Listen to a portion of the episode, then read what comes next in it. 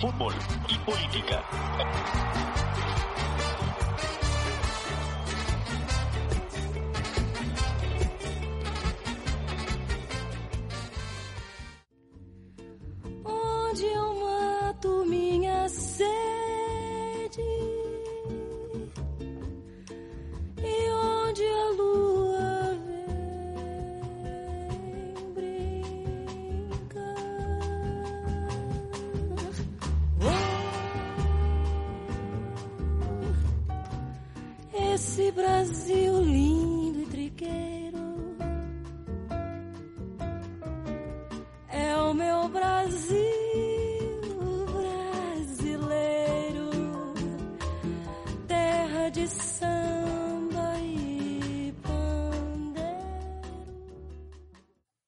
Todos, bienvenidos a un nuevo episodio de Fútbol y Política. Acabamos de escuchar Acuarela do Brasil, una de las canciones brasileñas más populares de todos los tiempos. Eh, fue escrita por el compositor de Minas Gerais, Ari Barroso, en 1939 y fue grabada por primera vez por su socio Francisco Alves. Y más tarde pues se volvería una canción sumamente popular, como lo decíamos. Ha tenido grabaciones o versiones que van desde Carmen Miranda al mítico Frank Sinatra y esto pasando por Joao Gilberto, Tom Jobim, Caetano Velosa, Tim Maia, Gal Costa, Erasmo Carlos, Eli Regina, de quien es precisamente la versión que acabamos de escuchar. Y esta versión se considera la más sombría de esta canción, y es que esta se grabó durante los años en que la dictadura militar azotó a Brasil. Esta samba es la canción brasileña más regrabada de todos los tiempos. Tiene alrededor de algo así como 400 versiones registradas y escogimos esta canción porque hoy vamos a hablar de Brasil, el país donde el fútbol es intrínseco a lo brasilero mismo, a la vida y por supuesto está atravesado por la política. Nos acompaña como siempre Mauricio Serna. ¿Qué más, Mao? ¿Cómo va todo? Eh, bueno, creo que han habido mejores semanas en, en lo personal y a nivel Colombia. Esta semana ha sido bastante compleja, ¿no? ¿Cómo va usted? Bien, también azotado por la, por la realidad, por todo lo que estamos viviendo eh, en el mundo y particularmente en Colombia con, con una violencia que no, que no cesa, que no da tregua y que cada día nos da una noticia más triste que la anterior. Sí, da, como miedo despertarse mañana, quién sabe con qué amanecemos, pero bueno. Lo cierto es que volvemos a estas tierras del sur, eh, que ya nos hacían falta.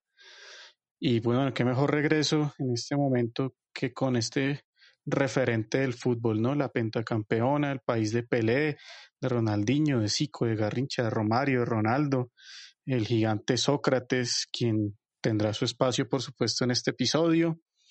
Eh, un, un, un, regreso con, con, con, muchas, con muchos descubrimientos, ¿no? Hablar de la historia de Brasil es, es bien complejo.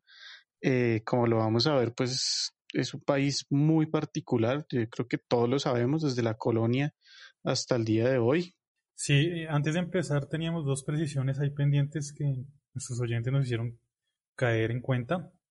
Eh, la primera de ellas, yo dije que Estambul era la capital de Turquía. Eh, craso error de parte mía. Un lapsus ahí, la capital de Turquía es Ankara. Sí, no, y, es que en el capítulo venía usted embalado diciendo pues que había sido la capital de todo, entonces creo que pues ahí sigue de largo. Y de mi parte dije que Martín Skertel en el anterior capítulo había jugado en el Inter de Milán y no señor. Él jugó en mi Inter de Milán de la Liga Master en PlayStation, pero pues en el mundo real él jugó en el Atalanta. Y ya dejando atrás estas aclaraciones, pues sí vamos a dar inicio al capítulo pues dedicado a Brasil, se llamará Latinoamérica parte 3, y es que es un país muy complejo, es en extremo complejo, desde pues como les decía, el simple hecho de que fuimos conquistados o colonizados por diferentes imperios, es uno de los países más fuertes, más grandes en, todo sentido de Latinoamérica, pero ni siquiera hablamos un idioma común. Es un proceso bien particular el que vivió Brasil y el que vive todavía. Trataremos de, puntualizar en lo que nos relacione como con el fútbol y como con la cultura nacional, porque si, si hacemos una cosa profunda, esto se nos va la vida entera. Yo creo que es del tema que más información hemos encontrado en el ámbito digamos, directamente académico, unos escritos, unos textos amplios, complejos, dejando un poquito de lado la nota periodística o, una consulta sencilla. Es un, es un, país bien interesante de estudiar. También creo que, que recomendamos mucho, ¿no? Yo, yo quedé muy contento leyendo bastante sobre Brasil, Brasil esta semana. Y pues bueno, para efectos de nuestro podcast, pues vamos a iniciar con un, un hito, algo que, que, en Colombia pues no logramos, ¿no? Hasta el día de hoy, y es la construcción de identidad nacional detrás pues de una figura bastante compleja. Échenos ahí el cuento, Juan. Bueno, pues como usted lo dice, pues Brasil, por su extenso territorio, por su población, pues es un país heterogéneo, es un país heterogéneo en el cual, pues, eh, como todo, ¿no? Tenemos un estereotipo, pues, del, brasileño, pero un brasileño del nordeste no es lo mismo que un brasileño de Río de Janeiro y no es lo mismo que un, un brasilero de Río Grande do Sul. Entonces, eh, así llegó Brasil al, al, siglo XX, transitando como ya una república, pero como una república, digamos, fragmentada en muchos pequeños Brasiles.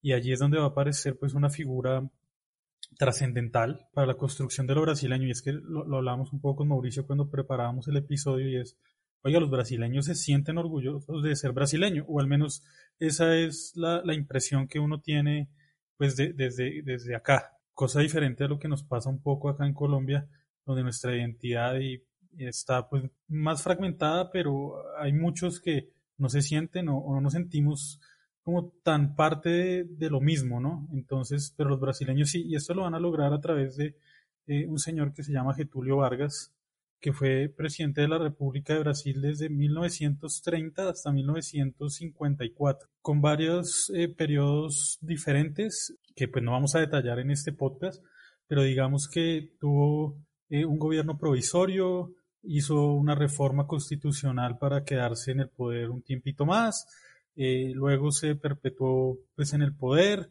y solo su muerte lo alejaría de, eh, de dirigir los mandos de Brasil. Entonces uno aquí se pregunta, ¿fue un dictador? Otros lo consideran el gran modernizador de Brasil, un caudillo. Lo cierto es que pues, es una figura controversial, pero como bien decimos, trascendental para entender el desarrollo de Brasil y lo que es Brasil hoy en día. ¿Era izquierda o derecha? Digamos que son dos categorías que no estaban muy claras en Latinoamérica en los años 30. Entonces e, es contradictorio desde la perspectiva de esas dos categorías, de esos dos espectros políticos, porque en su gobierno se establecieron, eh, por ejemplo, el voto femenino y una serie de derechos para los trabajadores que hasta el momento eran inéditos en Brasil. Eh, pero asimismo, por ejemplo, se persiguió a los comunistas que fueron sus grandes enemigos políticos y sus políticas estuvieron en gran medida inspiradas, tanto en la forma como un poco en el fondo, por el fascismo italiano de Benito Mussolini. Entonces, eh, conversábamos un poco de esa dificultad, ¿no, Mao? De, de definir a un personaje en los primeros, las primeras décadas del siglo XX, Latinoamérica con las categorías, eh, digamos, europeas de izquierda y derecha. Lo cierto es que, pues, este señor forjó un imaginario de lo brasileño. Y es que, pues, lo que también hemos hablado en algunos capítulos, pues, los estados-naciones, pues, son ideas, son ideas, no son parte de la naturaleza, ni mucho menos, y se forman a través de mitos fundacionales. Y esto va a ser lo que va a hacer este señor de la construcción de la identidad del Brasil. Eh, entonces, hablamos, todo el mundo se siente orgulloso de ser brasileño, eh, lo que es extraño para un país tan extenso y heterogéneo. Y eso se logra a través de gustos articulados con políticas públicas. Entonces, estos gustos van a ser dos principalmente.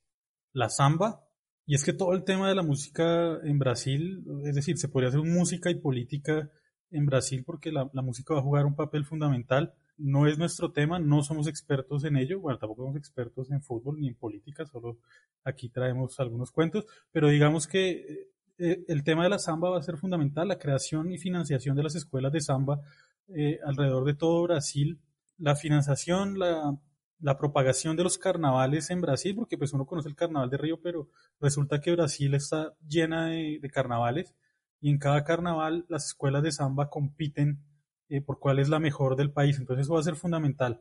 La samba que además antes de Getulio se veía como algo indigno, algo de un pasado africano que los brasileños no querían eh, reconocer y Getulio la va a poner como algo de lo que los brasileños se van a sentir pues muy orgullosos. Y otra pues va a ser el fútbol. A través del fútbol y grandes obras como por ejemplo la construcción del Estadio Maracaná, va a ser incentivada todas estas obras por Getulio Vargas. Eh, los brasileños van a poder empezar a imaginar lo que es ser brasileño. Ya tenían una lengua común, el portugués, que es pues, una gran ventaja. Ahora tocaba a través de estos dos elementos, la samba y el fútbol, eh, construir lo que es lo brasileño. Y pues en, este, en este construir lo que es lo brasileño a través del fútbol, la radio va a jugar un, papel preponderante. Eh, actuaba de un modo decisivo para que se formase una comunidad imaginada, un Brasil imaginado. Entonces también lo, comentábamos con Mauro cuando preparamos el capítulo, fue lo que, lo que pasó con el ciclismo en Colombia. La gente se empezó a, a, imaginar cómo era Colombia a través de la vuelta a Colombia en bicicleta, a través de la radio. Entonces un pastuso se pudo imaginar cómo era eh, Barranquilla en unas épocas en las que viajar era pues sumamente complejo. Bueno, aún hoy no es tan fácil hacer, hacer ese viaje, entonces imagínense lo que era en esa época. Pero entonces decíamos, ¿Por qué Colombia no pudo construir, digamos, a través del ciclismo una identidad y Brasil sí? Porque Brasil articuló también políticas públicas, o sea, no fue solo dejar que el deporte hiciera todo. Entonces articuló también políticas públicas y la radio va a jugar al compás de esas políticas públicas una forma de que el brasileño se imaginara a su país. Entonces, si alguien de Goiás estaba escuchando un partido de Río de Janeiro, pues a través de la radio se empezaba a imaginar un poco cómo era Río de Janeiro. Y las diferencias tan explícitas en otros niveles se van a minimizar bajo el efecto aglutinador del fútbol, brindando un espacio para la formación de un sentimiento común de pertenencia a una sociedad que, como decimos, era muy heterogénea, es muy heterogénea y es muy desigual. Aquí hay que decir pues que el fútbol llegó a Brasil alrededor, pues a finales del siglo XIX, a Brasil y Argentina, bueno, y al, Río de la Plata, Uruguay también llega primero que a toda Sudamérica y van a tener la misma dicotomía de los ingleses. Entonces era un, era un fútbol de las élites, pero los, el resto de la población, los pobres, lo querían jugar también y se va a dar pues eh, casi que idéntico el mismo conflicto entre amateurismo, profesionalismo. La élite quiere que sea un deporte amateur eh, para que no se pierda, digamos, la pertenencia de clase del deporte eh, y la población en general quiere que se profesionalice porque ven una forma de poderlo practicar de manera que pues reciban pues una contraprestación por ello y poder inclusive pues vivir de ello. Entonces el fútbol va a lograr eso, aglutinar al Brasil de la élite, al Brasil que se cree más europeo, con el Brasil de los mulatos, de los negros, de los indígenas. Y eso va a generar una homogeneidad en medio pues de la diversidad. Entonces, eh, primero vamos a tener un fútbol estadual. Recordemos que Brasil es un país federal es decir, que cada estado pues tiene cierta autonomía para decidir algunos asuntos y el gobierno central pues tiene competencia pues ya en otros. Entonces, eh, lo, que, lo que primaban pues era el campeonato de Río, el campeonato paulista, eh, el campeonato de Río Grande do Sul, el campeonato de Goiás, eran campeonatos estaduales. Pero pues con la llegada de los mundiales de fútbol se va a dar pues el fenómeno de la selección nacional. Y la selección nacional en los dos primeros mundiales va a tener dos particularidades. En el Mundial de 1930, el conflicto amateur versus profesional no va a dejar que los mejores jugadores vayan a, ese mundial eh, que se disputó en Uruguay y que ganaría la, la, selección celeste. Entonces Brasil no tuvo una gran participación. Y en 1934 los mejores jugadores estaban en Río de Janeiro y en Sao Paulo, cada uno con su federación de fútbol. Se van a pelear las dos federaciones y no van a terminar yendo tampoco los mejores jugadores. Pero hay un hito, y pues uno no lo tiene muy claro, y fue el Mundial de 1938, porque ahí sí van a ir pues los mejores jugadores de Brasil. Entonces, pues se va a armar una gran expectativa en, pues en el pueblo brasilero, porque consideran que tienen pues un equipazo. Y para el Mundial del 38, la Gaceta, un diario deportivo de Brasil, eh, va a hacer la siguiente nota, eh, hablando un poco de la, de la partida de Brasil hacia el Mundial del 38 en Francia. Millares de personas, enfrentando el mal tiempo, se dirigieron a los muelles de Mauá para decirle adiós a los haces, ilustres, dándoles un gran aliento a la hora de que partían hacia tierra extraña en busca de la mayor gloria para Brasil deportivo. Desde mediodía, por tanto dos horas antes de la partida de la Arlancia, ese es el barco, el pueblo comenzó a acudir a los muelles, que cerca de las catorce horas presentaba un aspecto grandioso y un ambiente de intensa agitación.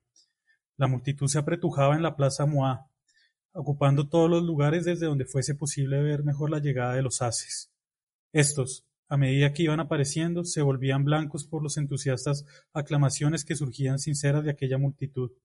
Un extenso cordón de vallas fue instalado bajo la fuerte vigilancia de un contingente de la Guardia Municipal, con el fin de evitar que el pueblo, llevado por su enorme entusiasmo, opusiese alguna dificultad al embarque de la legación. Continúa. El Arlanza zarpó a las catorce veinte horas, y mientras se alejaba el barco, la multitud exaltaba ovacionada frenéticamente a los haces brasileños que, desde la cubierta, retribuían con aclamaciones con agitar los pañuelos. Sólo cuando el Arlanza desaparecía a la vista de la masa humana, dejó los muelles, segura de que en tierras lejanas los haces ilustres jugarán con el mismo pensamiento en la patria distante, recordando siempre el grito de entusiasmo y el estímulo que partió de millares de brasileños en la hora del embarque, y que es el grito unísono de un país entero.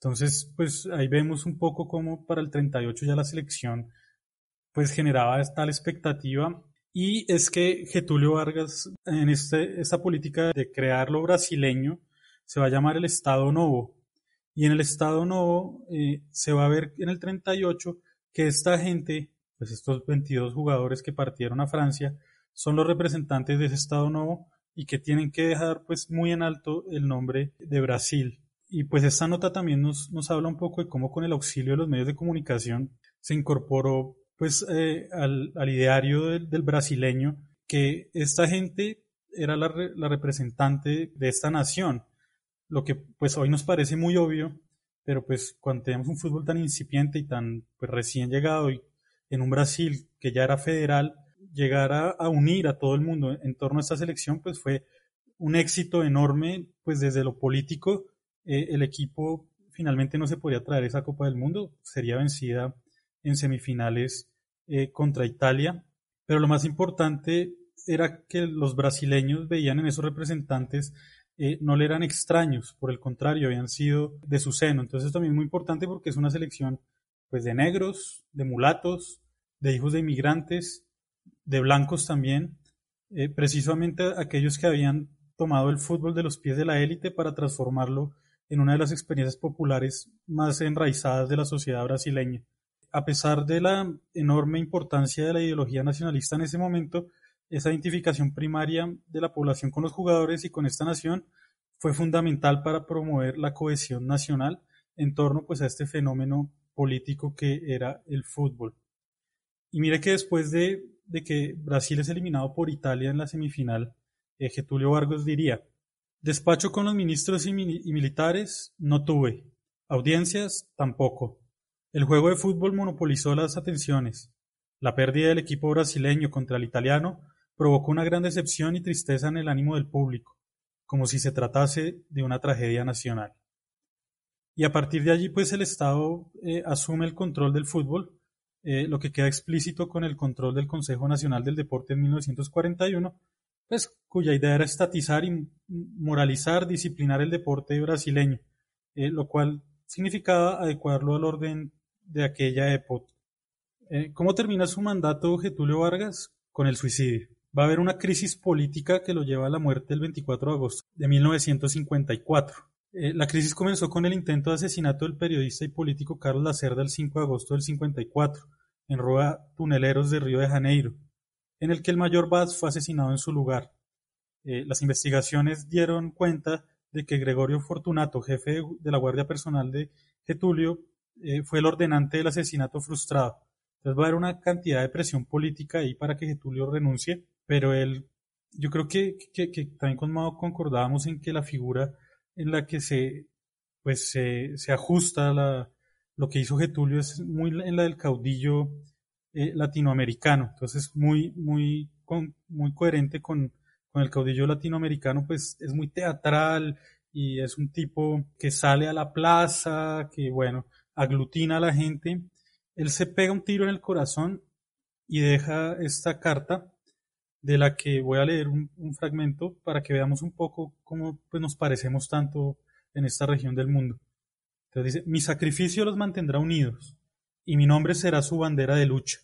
Cada gota de mi sangre será una llamada inmortal en su conciencia y mantendrá la vibración sagrada para resistir. Al odio respondo con perdón, y a los que piensan que me derrotan respondo con mi victoria. Era un esclavo del pueblo y hoy me libro para la vida eterna. Pero este pueblo, de quien fui esclavo, no será más esclavo de nadie. Mi sacrificio quedará para siempre en sus almas, y mi sangre tendrá el precio de su rescate. Y concluye, aquí pues la carta es más larga, pero el final es pues muy diciente. Luché contra las privaciones en el Brasil, luché con el pecho abierto. El odio, las infamias, las calumnias no abatirán mi ánimo. Les daré mi vida, ahora les ofrezco mi muerte. Nada de temor. Serenamente doy el primer paso al camino de la eternidad y salgo de la vida para entrar a la historia. Pues es que hablamos bastante, ¿no? Antes de, de, grabar el capítulo, esta semana estuvimos charlando bastante porque, como lo venimos diciendo, la, la, historia de Brasil es demasiado rica y demasiado extensa. Y le hacía el comentario que lo voy a, a volver a hacer acá, y es que nosotros, Latinoamérica, desafortunadamente lo que hemos hecho es traer categorías de análisis europeas, eurocentristas, y tratar de meterlas casi a la fuerza en los análisis históricos de nuestra región. Yo, y bueno, no yo, muchísimas personas que estamos interesados en la historia, que somos de, la línea de las ciencias sociales, llevamos años y años eh, exigiendo y construyendo desde, desde lo individual casi, casi con las uñas a veces, lo que sea o lo que podamos denominar como una historia latinoamericanista, unas maneras y unas categorías de análisis histórico propios de la región, porque es que somos una región muy particular. Y dentro del marco de todas las diferencias, efectivamente encontramos muchas cercanías también. Y este caso de, de Getulio es uno de ellos. Claro, cualquiera viene y dice, no, pues el dictador. Otros vienen y dicen, no, el Salvador. Pero ¿por qué no tenemos unas categorías latinoamericanas de, de análisis para esto? Hay que buscarlas, hay que construirlas. Y en ese marco temporal que usted dice van a pasar pues muchísimas cosas, por supuesto. Quiero mencionar solo uno como dato curioso, no lo voy a explicar, pero si lo quieren consultar o algo, es bien interesante porque, porque en el marco del gobierno de Getulio, por allá en el, en el 40, en el 39, 41, Brasil le va a declarar la guerra al eje, a Alemania y a su combo, cuando cinco buques brasileros fueron eh, hundidos entonces ahí se, se, se, toma una posición desde, desde el gobierno y ojo que se envía un contingente de 25 mil hombres, que yo casi llamaría 25 mil mártires porque mandan a 25 mil brasileros a, al frío pues italiano y eso es básicamente una masacre, pero pues también se construyen hay muchas cosas digamos que es bien importante este, este paso de, Getulio y hay muchas vainas detrás. De verdad es muy complejo. Nuevamente invitación a que, a que nos empapemos de la historia de Brasil, muy bacana, muy interesante. Y después de Getulio va a haber un proceso cortico de como de desorganización, digamos, van a haber ahí unos rollos bien curiosos también.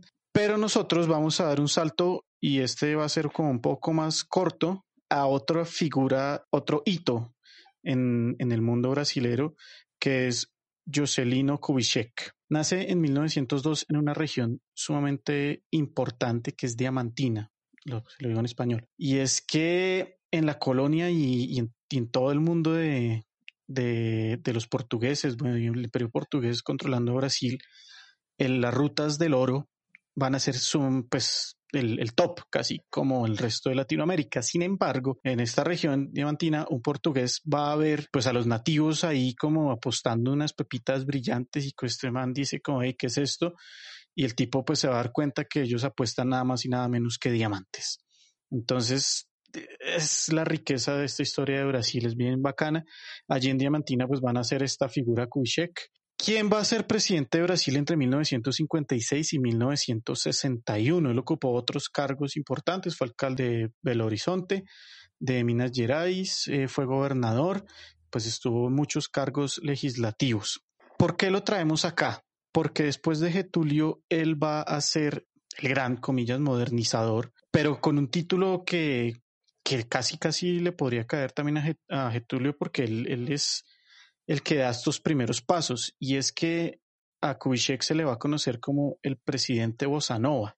Él retoma este interés por la cultura, este interés por la música y, todos estos artistas que empiezan a despuntar en el mundo de la samba y del bossa van a fortalecerse en su gobierno, van a tener ese protagonismo inmenso y, a este señor pues se le va a conocer como el presidente Bossa Nova por esto. Y agregar a lo que venía también contando Juan, que es una cosa que no nos va a pasar en Colombia. Yo tuve un, gran maestro que se llama Adolfo Leonate Ortúa y él, él, le metió mucho el, el, diente a la investigación de la conformación y construcciones de naciones en Latinoamérica. Y, y, particularmente vamos a encontrar que el eje central de las construcciones de, de nación va a ser normalmente la guerra. La guerra es el escenario ideal para que un Estado pueda promover una cohesión nacional entre su población. Como lo vemos, el, tema de Brasil lo va a tener todo, va a tener guerra, inclusive guerra mundial, va a tener cultura, va a tener deporte y, se va a encaminar en este, en este marco para construir una fortísima identidad nacional. Pero adicional a esto, Kubitschek va a llevar a cabo un proyecto macro, un proyecto de dimensiones que yo creo que si en su momento no se entendían, hoy se empiezan a entender o quizá ni siquiera, y es la construcción, el diseño completo de una ciudad, de una capital. Brasil siempre va a estar en mora de esto, Brasil va a, a potenciar ciudades principalmente costeras, pero pues su, su dimensión como país eh, necesita un punto central y es que esta idea que se va a llamar Brasilia se ubica precisamente en el centro. Tiene una forma, unos dicen de avión, otros dicen de cruz. Es una ciudad completamente eh, diseñada, completamente planeada. Esto nos va a implicar unos problemas desde la antropología porque es una ciudad que se crea para recibir las dinámicas sociales y no son las dinámicas sociales quienes crean la ciudad. Entonces eso también un, un cuento interesantísimo, no lo voy a echar completo, repito, pero sí quiero que se lleven esta idea. Se le llama pues el modernizador, potencia este, este proyecto Brasilia, que además, ojo a esto, es una ciudad construida, sí, para la gente, pero es una ciudad construida para los carros. ¿Por qué? Porque a Latinoamérica, particularmente a Brasil y a Argentina, en este periodo eh, de gobierno, pues se va a potenciar la llegada de la industria internacional. Va a llegar sobre todo desde Alemania el mundo automotriz. Entonces, uno, ¿para qué trae industria automotriz si no tiene dónde poner a circular los carros? Entonces, este tipo construye una Brasilia donde puedan andar los carros. Entonces, paralelo al desarrollo de la ciudad se desarrolla también la industria, paralelo al desarrollo de la industria se va a desarrollar también el movimiento obrero. Entonces es toda una serie de, avances, de cambios, de transformaciones que va a traer este señor criticado, por supuesto, muy criticado, superinflación, numerosísimas obras públicas, eh, expansión de red vial para unir estados brasileños, el gasto no era poco, el gasto no era poco y no hablo solo del gasto económico, hay un gasto humano, por supuesto, hay un gasto social, es, una vaina bien fuerte. Eh, sin embargo, el ambiente en Brasil en esta época era muy positivo, la gente eh, sentía que había trabajo, sentía que había esta idea que pues obviamente nos van a vender de Estados Unidos de desarrollo, sí, más, más calles, más vías, pues más desarrollo, nos lo venden desde arriba eh, y la gente lo cree, la gente se siente cómoda, la gente se siente feliz, se identifica con su país. Por supuesto, como lo decía Juan, el fútbol pues va a empezar también a, a despuntar, la, la sociedad empieza a crecer en número, se construye una figura de uno de los dirigentes pues más admirados en el panorama pues político de, de, Brasil, se le considera pues comillas grandes el heredero de Getulio Vargas. Y, y pues voy a cerrar esto con, con, las palabras de uno de sus mayores opositores, eh, José Sarney, y él dice Kubitschek es lo mejor que le ha pasado a Brasil por sus habilidades políticas, por sus logros y su respeto a las instituciones democráticas. En 2001, pues eh, Kubitschek fue nombrado el brasileiro do século, es decir, el brasilero del siglo, del siglo XX, por supuesto. Curiosamente muere en agosto de 1976 en un accidente vehicular.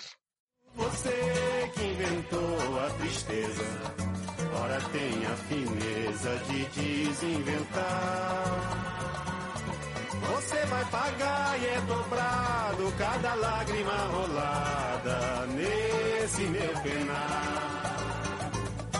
Apesar de você amanhã ser outro dia, ainda pago pra ver o jardim florescer, qual você não queria. Esta es quizá la canción más emblemática que tiene la lucha contra la dictadura en Brasil. No sorprende escucharla hoy en día, inclusive en manifestaciones acá en Colombia, por ejemplo. A pesar de Você, a pesar de usted, compuesta por Chico Buarque en 1970 y Ojo, en un principio esta canción se llamó Señor Presidente. Fue por supuesto un himno de, la resistencia, tiene una estética impecable, es un discurso de resistencia grande y se crea un mito en torno a esta canción por su doble sentido y por su intertextualidad. Logró pasar desapercibida frente al asedio militar que sufría precisamente Chico Buarque, que poco a poco pues fue ganando fama en, el mundo pues del, del bossa nova, pues con su voz y con sus letras. El mito cuenta que literalmente la dictadura pues cuando descubrió que no se trataba de una canción de amor, sino pues una canción precisamente contra la dictadura, dijo explícitamente que ha prohibido a Chico Buarque cantar la canción a pesar de Bosé. Sin embargo, eh, pues ahí hay una frase muy de nosotros los idealistas, cuando una canción ya es del pueblo, pues el autor pasa a un segundo plano. Es así que Chico Buarque se subía al escenario, hacía su concierto y en un momento del concierto simplemente se quedaba callado, se quedaba en silencio, un silencio cómplice con la gente que empezaba a entonar la canción. Una letra muy, muy, muy bacana, pues que ojalá nos llegara acá a Colombia. Mañana será otro día. Con esta canción entramos de lleno a lo que en Brasil se conoció como los años del chumbo o en español la era del plomo. Así es, y es que nos referimos pues a la dictadura militar de Brasil. Tal vez y también lo hablábamos con Mauro, la menos conocida de las dictaduras, bueno, quizás con la de Uruguay, digamos que la de Chile y la de Argentina tienen o han sido más estudiadas en, los ámbitos académicos colombianos, pero la de Brasil tiene una importancia muy, grande y esta radica en que es la primera. Con esta clásica inauguramos el Plan Cóndor en, en Sudamérica, este plan de los Estados Unidos para ahuyentar, entre comillas, la amenaza comunista. Si esto le suena familiar es porque la cosa no, no ha cambiado mucho. Fue un régimen autoritario que comenzó con el golpe militar de 31 de marzo de 1964 y con la expulsión del presidente Joao Goulart. El régimen militar duró 21 años, de 1964 a 1985. Estableció la censura a la prensa, la restricción de los derechos políticos y la persecución policial de los opositores al régimen. Entonces este fue como el plan piloto de las dictaduras latinoamericanas.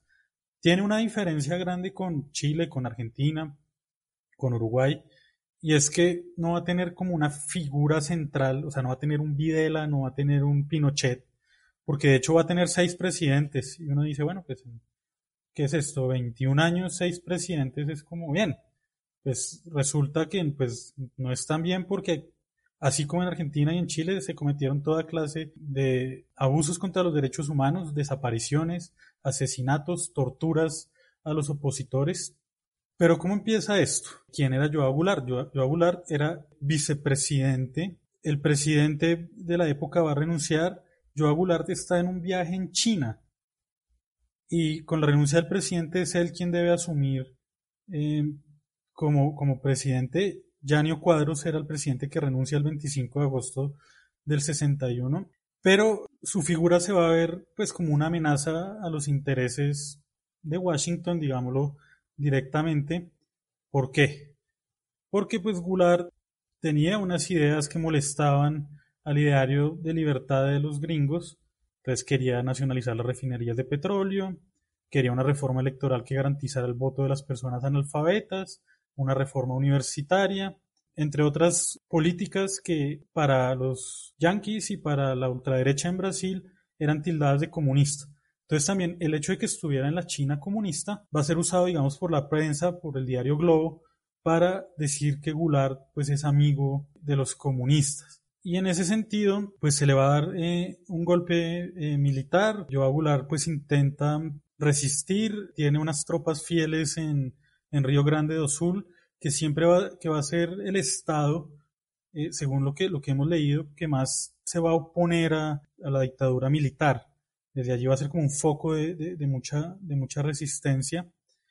Y pues nada, eh, llegan los militares al poder y pues llegan para fortalecer el poder ejecutivo. Y va a hacer varias cosas, pues lo primero, lo clásico, va a cerrar los viejos partidos políticos y adopta un bipartidismo en el que va a haber dos partidos solamente permitidos, el partido Arena y el MDB, que representa una oposición, pero pues una oposición pues complaciente, digamos, con el régimen, además que estaba limitada en su acción tremendamente. El gobierno militar establece también un fuerte sistema de control que dificulta la, resistencia al régimen, crea el Servicio de Información SNI y pues va a ser un sistema de persecutor, una especie de policía secreta brasileña que pues va a perseguir a los que considera subversivos. Y lo otro, pues y lo más importante es que va a eliminar la elección directa de presidentes eh, la elección va a ser una elección indirecta a través del, del, Congreso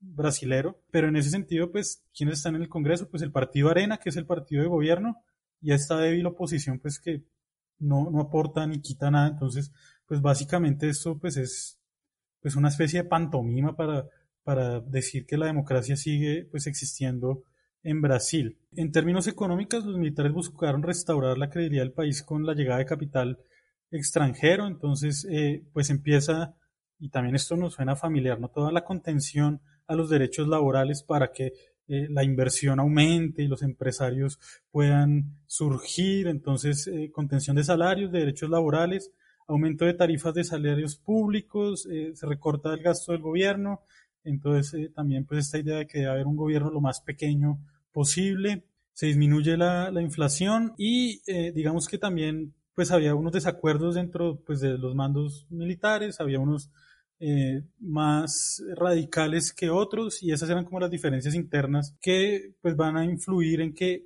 haya digamos diferentes presidentes eh, todos de la línea militar. Entonces en 1967 por, por ejemplo es el general Artur da Costa Silva vinculado a los radicales quien asume el poder. Entonces allí pues se genera una serie de medidas y pues la sociedad brasileña va a tratar de resistir ante la arbitrariedad del gobierno, pero pues va a ser duramente reprimida por los militares. Reaccionó Brasil a través del arte. Entonces hay una obra que se llama Liberace Liberace de Milor Fernández y Flavio Rangel que criticó pues directamente al gobierno militar. Fue prohibida, por supuesto. Los festivales de música brasileño fueron escenarios pues importantísimos. Veíamos lo de Chico Buarque, y guardando silencio, dejando que la gente cantara a pesar de voce. Pero aquí también se van a, y todo el movimiento bossa nova va a tener la importancia de llevar canciones de, pro, de protesta en contra de la dictadura. La Iglesia Católica, por su parte, como siempre, pues fue de una tibieza que pues no asombra ya, pues, han sido siglos de lo mismo. Entonces, pues digamos que estaba dividida, entonces los grupos más tradicionales, el Opus Dei, eh, y otras facciones, por pues, supuesto, pues eh, apoyaban a, a, la dictadura. Otras facciones un poco más progresistas, como los eh, jesuitas, por ejemplo, apoyaban la, vuelta de la democracia. Hubo huelgas de trabajadores que exigieron el fin de la reducción salarial, que querían eh, libertad, que querían sindicatos. Los estudiantes, como siempre, pues salieron a las calles a marchar por la falta de libertad política, pero pues todo era represión.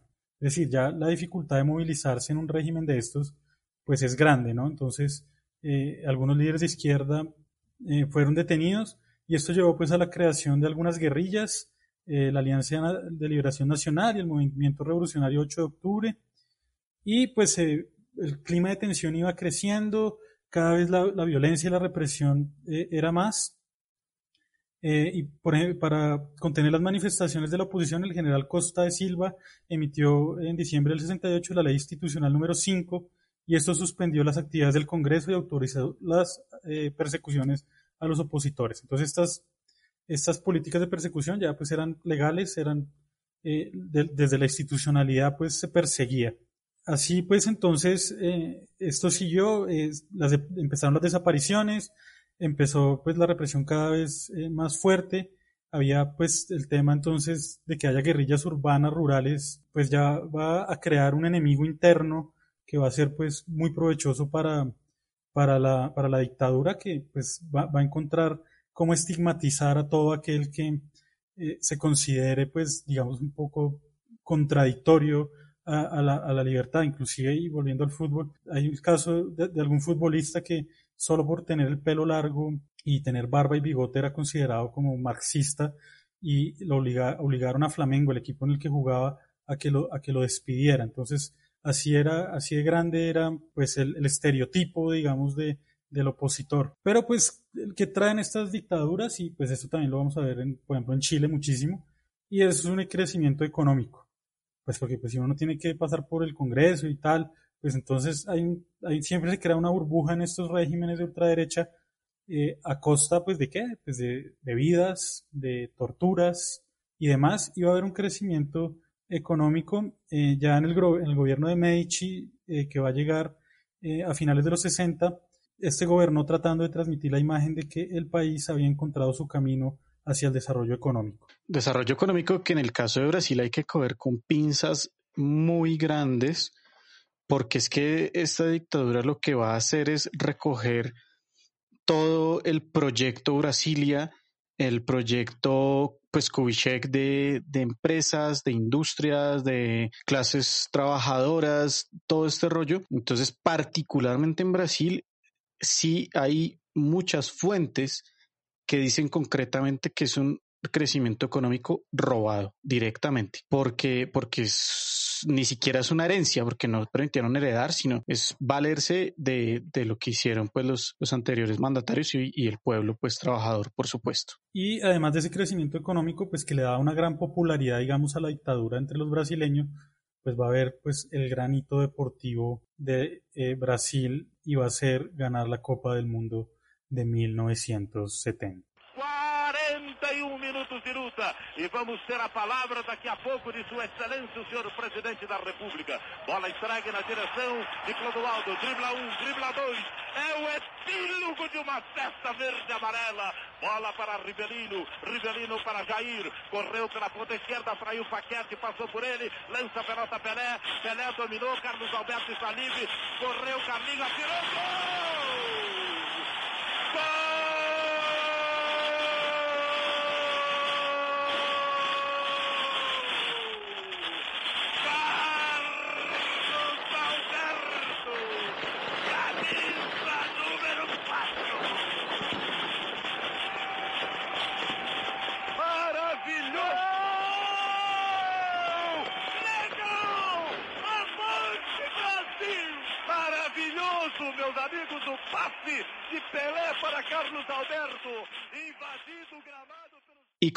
Dictadura, el fútbol fue un factor determinante y no estamos hablando de cualquier lugar, ya hablamos de un fútbol que es intrínseco a la construcción de Estado-Nación. Entonces vamos a hablar de un hecho histórico, ya Juan lo mencionó, y más que un hecho histórico es una generación de futbolistas, que se convirtió en un hito. Dice Eduardo Galeano, en la final, Brasil apoyó a Italia 4 a 1.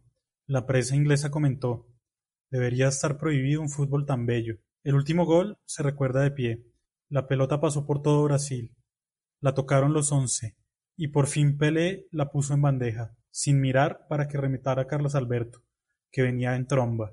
Esto pues eh, un fragmento del fútbol a sol y sombra de Eduardo Galeano, pues a propósito de, del audio que escuchábamos, que es este gol que aquí describe pues tan bellamente Eduardo Galeano.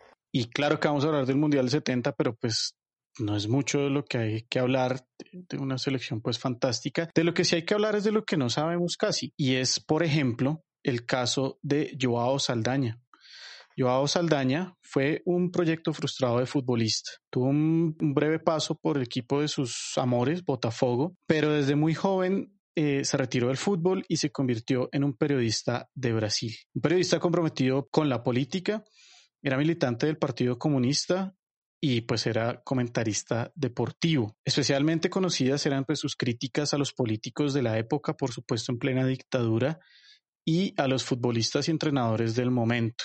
El hombre básicamente pues no dejaba títere con cabezas cada que abría la boca, tiraba mierda al zarzo pues cada que tenía la oportunidad de hablar en sus micrófonos. El, el hombre era tan, tan polémico que siempre cargaba en el cinto un revólver de oro macizo con el que pues los escándalos por supuesto no se, no se hicieron esperar, eh, así como su persecución constante, siempre con, con, con, su arma en la mano, él decía pues que él esperaba que lo atraparan y que él estaba listo para pues para irse con, con sus captores. Eh, muy comprometido con la lucha campesina contra el poder y un, su gran momento en el fútbol pues va a llegar precisamente en Botafogo, en el equipo de sus amores. Vemos que cansados de las críticas y los insultos, el, el presidente del, del, equipo le dijo, ¿sabe qué? No me lo aguanto más, coja el equipo, sea entrenador. En 1957, él acepta sin pensarlo dos veces, tipo también de, de arranque, y pues da la sorpresa que a pesar de su nula experiencia, saliendo de, de, de ser pues, jugador frustrado, de ser periodista, pues ese mismo año se lleva con todo el torneo en Brasil. El Botafogo pues va a salir campeón y, y él deja ver un estilo de, de, juego muy interesante para la época, rápido, veloz, con toque. También merecido afortunado. En Botafogo va a contar con jugadores como Didi, Nilsson o Garrincha, que pues por supuesto van a ser fundamentales en su título en su primer año. En 1959 decide ya no estar más con el club, encuentra que su pasión grande en ese momento es el periodismo, los medios de comunicación, entonces deja el fútbol y, vuelve al periodismo. Sin embargo, siete años después va a dirigir nada más y nada menos que a la selección de Brasil para las eliminatorias del Mundial del 70. Llega pues en el 66 a la, a la selección en medio de muchísimas críticas a la selección, por supuesto, por su juego que no era muy bueno. Y pues el hombre también decide pues asumir el, cargo. Como dicen, comillas, revolucionó la selección y prácticamente el mundo del fútbol. Tomó una base de jugadores de Botafogo, no lo juzgo, de Santos y de Cruzeiro. Decidió priorizar el talento sobre la táctica, eran unos tiempos en que esto era pues permitido. Una formación simple, 4-2-4. Ojo a la formación. Dos centrales, dos laterales, dos hombres en medio campo y cuatro delanteros. Una cosa fantástica que yo creo que no volveremos a ver. De esta forma, pues un tal Pelé, un tal Rivelino, un tal Tostado y un tal Jairzinho triunfaron. Muchos actualmente admiran el 9 falso y que Messi y la vaina. Pues este señor ya, pues en los previos al 70 jugaba sin un 9 fijo, jugaba con media punta que llegaban al área que tiraban centros y que se acompañaban con gran talento. Con estos excelentes jugadores, pues consiguió clasificarse al Mundial y pues creo que ya uno por hecho o proyectaba pues las cosas buenas que se podían venir. Una eliminatoria pues en la, en la que barrió 23 goles a favor y solo dos en contra. Y pues una serie, muchos amistosos ganados a potencias europeas a quienes pues literalmente les pasaba por encima. Sin embargo, y como era de esperarse, pues Saldaña no pudo haber cumplido su sueño de disputar el Mundial. Su carácter le provocó pues numerosos problemas, discusiones muy fuertes, por ejemplo, una que tuvo con un entrenador del Flamengo, a quien directamente en un entrenamiento pues se le apuntó con el arma y bueno, mejor dicho, era una cosa muy muy compleja, pues las precisiones por parte de, del dictador por introducir un jugador Darío en el Mundial pues acabarían con la renuncia de Saldaña y pues llegaría Zagalo al cargo. Durante la cita mundialista, Saldaña pues volvió a ejercer de periodista, estuvo en la emisora O Globo, donde la polémica por supuesto no se hizo esperar. Crítico acérrimo de Pelé, decía que él padecía de una miopía fuerte que, que lo imposibilitaba de localizar la pelota en los partidos de noche. Decía además pues que tenía dificultades para desplazarse, que por supuesto lo acusaba de ser un jugador desganado. Frente a lo que pasó en el Mundial, pues no hay prácticamente nada que sumar. Una selección pues de ensueño, como nos decía Galeano. Voy a dar la formación rápidamente. Ahí Juan, si quiere, nos comenta algo o simplemente sabemos que son unos monstruos. Estaba Félix en el arco. Decían que era un arquero muy mediocre, decían que eran 10 genios y, y, Félix. Sin embargo, yo creo que la historia es injusta con Félix. Yo pues, lo he visto en videos y pues no, no me parece tan malo. De pronto es que los otros eran tan buenos que pues Pobre Félix. Brito y Wilson Piazza de centrales. Eh, dos genios de la, en la defensa eh, con una técnica impecable. Y acá llegamos a un, una máquina, Carlos Alberto por la derecha. Sí, se habla mucho pues, de Cafú, pero, pero Carlos Alberto está, digamos, para los más jóvenes que nos escuchan a ese nivel, ¿no? Un lateral derecho brillante. Bárbaro que estaremos colgando, por supuesto, su gol en nuestro Twitter, arroba Podcast, golazo. Por izquierda, Everaldo. También pues, la, la, tradición de los, de los laterales izquierdos en, en, Brasil. Entonces lo mismo para pues, los que vieron pues, a Roberto Carlos. Eh, ese también pues, era pues, una flecha en ataque. No tenía la pegada de Roberto Carlos, pero eh, pues también un genio en, en, en la salida. Dos hombres en medio campo, Cleodoaldo y Gerson. Y, y de Clodoaldo se dice que era pues el, el equilibrio eh, de este equipo, ¿no? Que también poco valorado porque pues era, era el que hacía un poco el trabajo sucio, pero pues también brillante, digamos, en la conducción, en eso que hoy se denomina pues el primer pase, pues un, un genio pues en eso. La maravillosa pierna izquierda de Rivelino. Eh, un misil, ese sí, digamos, eh, asimilable a lo que fue Roberto Carlos pues, para nuestra generación eh, un tipo que le pegaba con un fierro, con una olla pitadora a ese balón. Jairzinho por derecha. Eh, y pues empieza esa, esa delantera de, de Brasil que, que también pues de, una genialidad, pues también lo mismo, mucho se habla de Pelé, pero poco se habla de, de Jairzinho, que además pues hizo siete goles en, en el Mundial, quedó solo por detrás de el tanque Gerd Müller, pues que era otra bestia para jugar fútbol. Tostado. Eh, Tostado, pues que era, que era realmente el 9 de, de, del equipo, pues un, un goleador, un, otro con una técnica pues estupenda. Y por supuesto, O'Rey Pelé. Eh, ¿De qué jugaba Pelé? Pues no sabemos. Jugaba de todo, ¿no? Era el 10, era el 9, cabeceaba, hacía goles con la derecha, con la izquierda. Eh, pues pues es, es poco también lo que, lo que se puede decir que no se haya dicho de O'Rey. Y yo podré estar muy de acuerdo con Saldaña en su postura política, pero pues la crítica a Pelé, si no se la comparto, para un animal pues para jugar ese deporte. Y para cerrar este bloque entonces me voy a ir con unas palabras precisamente de Tostado, que son las siguientes, abro comillas. En el 70 Brasil era una dictadura. Yo odiaba la represión y la falta de libertad. Muchas personas pensaban así, y eso coincidió con una generación de grandes jugadores de fútbol, de grandes artistas y de grandes músicos. Fue el esplendor cultural de Brasil. Es curioso cómo un régimen opresor provoca una respuesta creativa en las personas. Nunca Brasil tuvo tantos músicos extraordinarios, y lo mismo sucedió en el fútbol. La selección no es algo que se pueda separar de la comunidad. Muchas personas que detestaban la dictadura dijeron que no torcerían por Brasil. Pero cuando comenzó el Mundial, todos se olvidaron. Yo creía que estábamos viviendo un momento ruin como país, pero esto era una competición deportiva. Había que separar las cosas. Yo tenía 23 años, soñaba con el éxito, con ser campeón del mundo, con la gloria. Éramos ambiciosos. Queríamos demostrar nuestro valor como todos los jóvenes. Y bueno, así vamos llegando al final de este episodio. No se asusten. Eh, Obviamente tenemos que hablar de Sócrates, de la democracia corintiana, tenemos que hablar del Mundial de Brasil 2014, de Dilma, de Lula, tenemos que hablar de Bolsonaro, pero pues el tiempo eh, es cruel con estos temas y eh, queremos también que, que reflexionen un poco, que, que descansen, que puedan leer un poco sobre Brasil, que es bien interesante, y por eso vamos a parar acá. La segunda parte se viene en el próximo episodio, ya lo tenemos pues preparado, entonces para que estén muy pendientes, pero pues por el día de hoy vamos terminando. No sin antes quería eh, recomendarles, a propósito de Getulio Vargas, hay una película de 2014 llamada Getulio, eh, que cuenta de los últimos días de, pues, de este enigmático personaje. Entonces, Mau, pues muchas gracias por la compañía y la promesa está ahí de que seguimos en este apasionante tema de Brasil.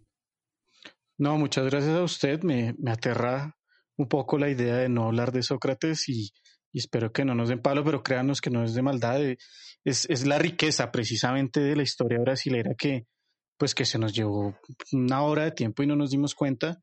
Entonces quedamos ahí pilas. Muchas gracias Juan, que, que todo esté muy bien. Bueno, nos vemos en la próxima. Chao.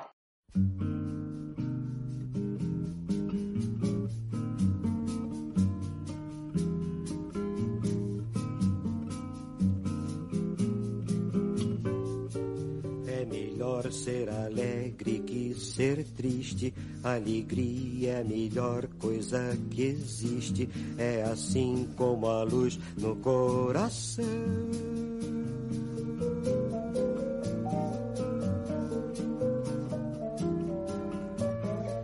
Mas para fazer um samba com beleza é preciso um bocado de tristeza, preciso um bocado de tristeza, senão não se faz um samba não.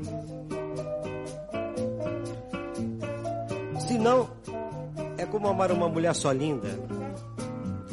E daí? Uma mulher tem que ter qualquer coisa além da beleza qualquer coisa de triste, qualquer coisa que chora, qualquer coisa que sente saudade.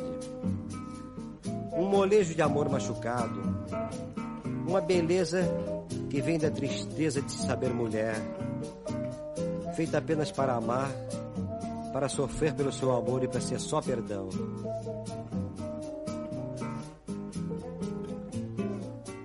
Fazer samba não é